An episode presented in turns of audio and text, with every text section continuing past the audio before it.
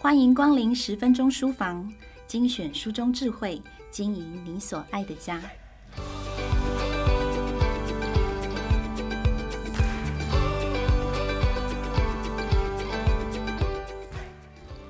每当我们完成一天的工作下班，或是出门旅游玩累了，我们都会回家，回到自己自在放松的空间，回到最亲近熟悉的家人身边。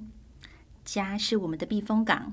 家人是我们的精神支持，我们与家人一起过日子，体验生活的大小事，当然也难免吵吵闹闹。而许多时候，家人间的争吵能促使我们沟通，更加了解彼此。但是，我们也经常听闻从相爱到争吵，到最后走上了法庭的故事，也许是为离婚官司，或者是争产的纠纷。而有时候，这些案例比起连续剧的剧情还要令人难以想象。究竟是什么原因让家庭走上了法庭？我们能否避免走上那一步呢？那十八张传票一书的作者简大为律师认为，家事案件绝对是众多律师避之唯恐不及的类型，因为它充满了冲突与情绪，甚至会出现很多不理性、不恰当的行为。在法律混合了情感后，可说是把人性的丑恶面无限放大。然而，在他执业的过程中，也同时看到了那些人性的一丝光芒。他将这些故事写进书中，记录下这些充满人性与抉择的故事。这十八位当事人在诉讼里面临一个又一个的选择，这些选择也许让他们痛苦，也许让他们经济窘迫。但他们最终都选择了同样的选项，就是原谅。简律师体认到，那些冷冽生硬的判决主文，绝不是解决问题的方法。最重要的，其实是人性中一丝善意和理解，才能让人脱离冲突中心，松绑内心纠结。现在，就让我们来听听其中一张传票的故事吧。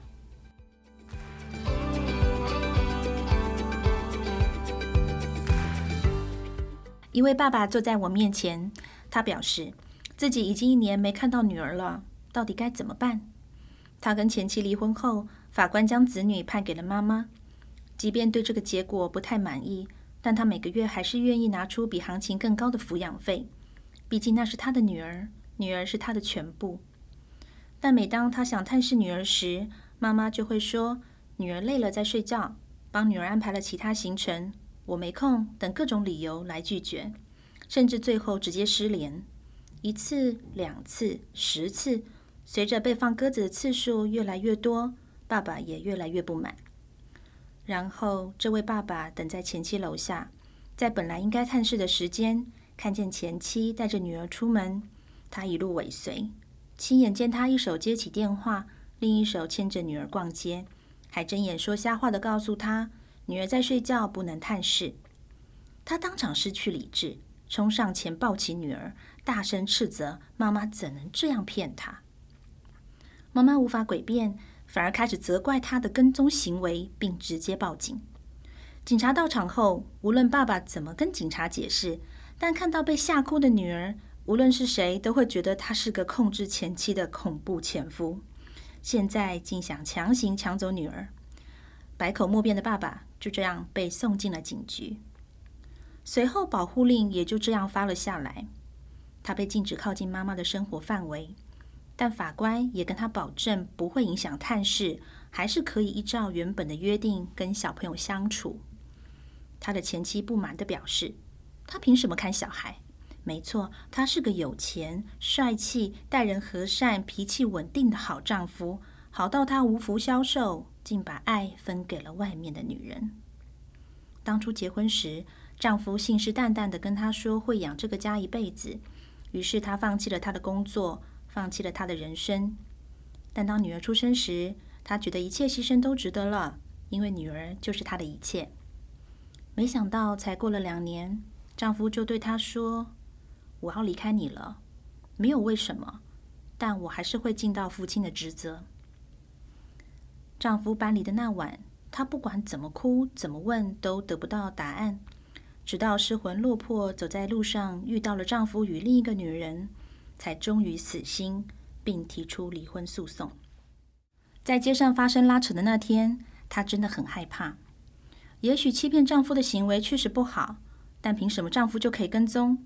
这可是犯罪，难道可以相提并论吗？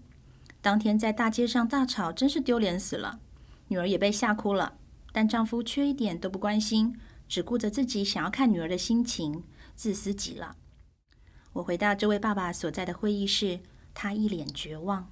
我对他说：“其实对方不让你看小孩，完全没有正当性，就只是意气用事，在我看来是不恰当的表现。”爸爸连忙点头称是，但话锋一转，我继续又说。要上法院当然可以，这是你的权利。但你赢了又如何？难道一辈子跟对方抢来抢去吗？对方现在是充满怨恨，这份怨恨是如何产生的？你应该心里明白，这才是你见不到女儿的原因。想看女儿就得解决问题，而这个要看你等等的说法。爸爸看着我，眼神很复杂。接着我请妈妈进来会议室，只告诉他们。女儿其实没有背叛任何人。我同时也向两人说明了我的法律意见，之后便离开了会议室，希望让他们自己谈谈。对不起。关上门时，我听到了这句话，这是从爸爸或妈妈口中说出的呢？走到外面，坐在我位置上玩手机的女儿抬起头问我：“我做错什么了吗？”我心想：“你什么都没做错。”只是承担了其他人的错误。常常大人之间的仇恨无法解决，而报仇最好的方法就是剥夺他最爱的事物。但就这么刚好，最爱的事物通常就是孩子。而大家也常常忘记，孩子不是一个被探视的课题，他们最自然的天性就是与自己的父母相处。当夫妻无法同住已成定局，是否真的有必要利用你爱的？对方也爱的孩子来报复对方在婚姻中的不是呢？过了一段时间，这对父母走出会议室，听到妈妈的呼唤，女儿跳下了椅子，挥挥手跟我说再见。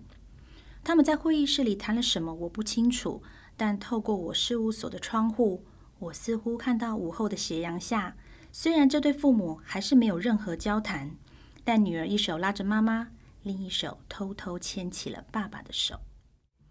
那句对不起，不管是谁开口，看起来都解开了一些东西。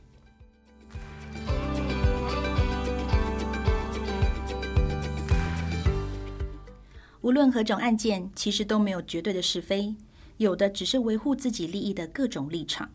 每个人都坚信自己才是正确的一方，但这真的是恶意吗？故事里的当事人最后因为明白了对方的恶意，只是出于不同立场。所以才选择了和解。也许他们终究无法认同这些恶意，但却会尝试去理解这些行为背后的动机。这样才出现了放下的选项。当我们尝试向对方伸出善意的手，有时会被重重打脸，有时甚至会被羞辱，但这才是解决问题的契机。人生其实就是一个接着一个的选择。希望透过这十八张传票的故事，提醒我们。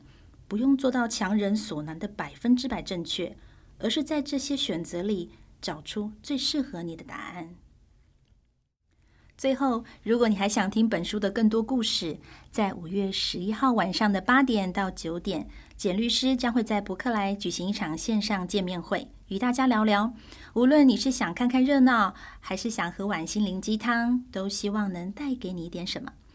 点进 Pocket 下方链接就可以报名，报名到五月九号晚上六点前截止，欢迎大家一起参加。以上内容出自《那十八张传票》，由亲子天下出版，欢迎前往亲子天下 Pocket 好书专卖店，把这本书带回家。